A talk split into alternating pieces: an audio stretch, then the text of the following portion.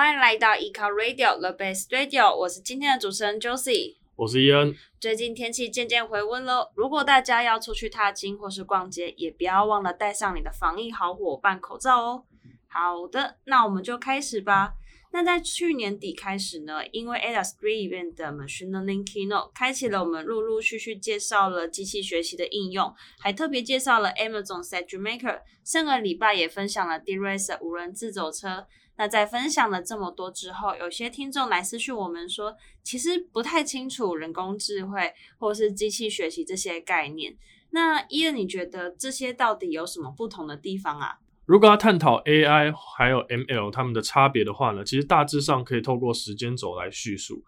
其实，在最一开始的时候，也就是一九五零年代左右的时候，那时候有一群志同道合的科学家，他们妄想能够打造出一个和人一样有情感，然后并且能够自主判断的机器人。你说像是前几年很红的 AI 智能女友吗？对，类似。但其实呢，智能女友它其实也不够。AI 那个时候，他们给了这个 AI 的名词呢，叫做 Artificial Intelligence，就是人工智慧嘛。那其实大家可能不知道的是，其实就目前的科技来说，其实还没有实现，就是真正的能够像人一样有情感。所以那个时候的科学家也意识到这一点，所以他们开始就退而求其次，各自去寻找能够达成 AI 这个目标的方法。所以其实总结来说，AI 其实是一个很大的领域。然后其中呢，有一群资料科学家，他们主要是透过演算法的方式，不断的为资料去做训练，就是我们后来的常说的学习啊，或者训练，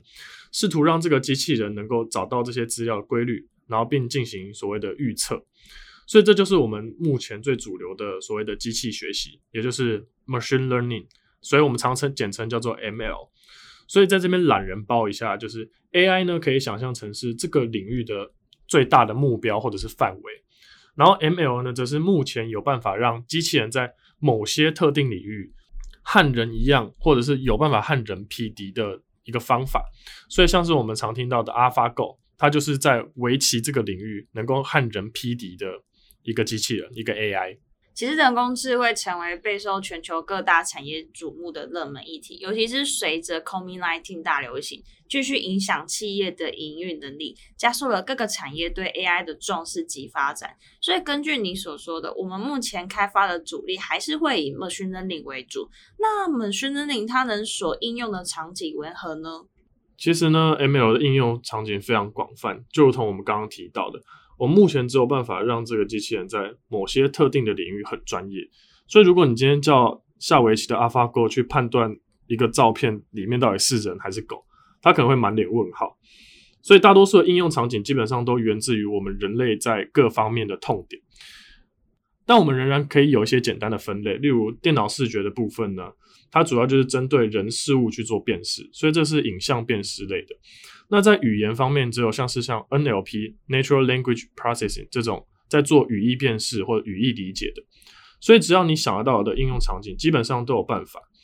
那不知道各位有没有听过一个叫做 AlphaStar 的 AI？它其实跟 AlphaGo 很像，只不过他们的专业领域不一样。它是一款针对《星海争霸二》这个游戏，它是一个即时战略的游戏，所以对于人类玩家来说呢，都有一定程度的所谓的游戏门槛。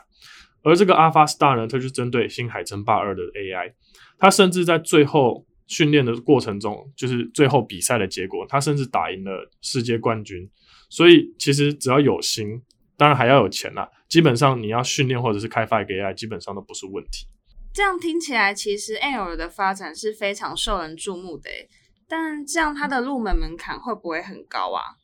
我们如果先撇除钱的部分的话，其实要实做还是基本上会看我们要解决什么样子的问题，但都摆脱不了准备资料及这个麻烦的前置作业。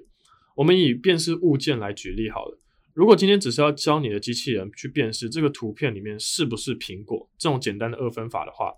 这是机器学习当中很常见的所谓的分类问题，属于监督式学习的一种。那监督式学习呢，是机器学习中常见的一种训练方式。主要会透过标签的方式来明确的告诉机器人这个东西是什么，所以拉回来我们今天的这个举例，我们势必得准备很多各式各样苹果的图片，并且给这些图片苹果的标签，来告诉这个机器人这个就是苹果。但这边就会遇到一个问题了，如果我们准备的图片量太少，那训练的结果势必可能就相对的差。但如果我准备了很多的图片的话，就代表我们要一个一个替图片去上标签，这是一件非常耗时且非常麻烦的一件事情。所以有些人就会开玩笑说，我们在实现人工智慧之前，其实是一连串的工人智慧。当然，除了准备资料集之外呢，后续还有很多，包括怎么去优化或者是校正你的训练结果，这都是一个非常耗时的流程。那听起来其实还蛮复杂麻烦的，有这么多的前置作业，感觉一个流程做不好的话，都会造成我们的训练结果不够好。那 AWS 在这一块有没有什么服务可以辅佐我们，帮助我们在流程上的优化呢？那其实 AWS 针对不同的使用者啊，或者是使用场景，都有提供相对应的服务。无论你是专家还是新手，AWS 的服务都能降低踏入机器学习领域的门槛。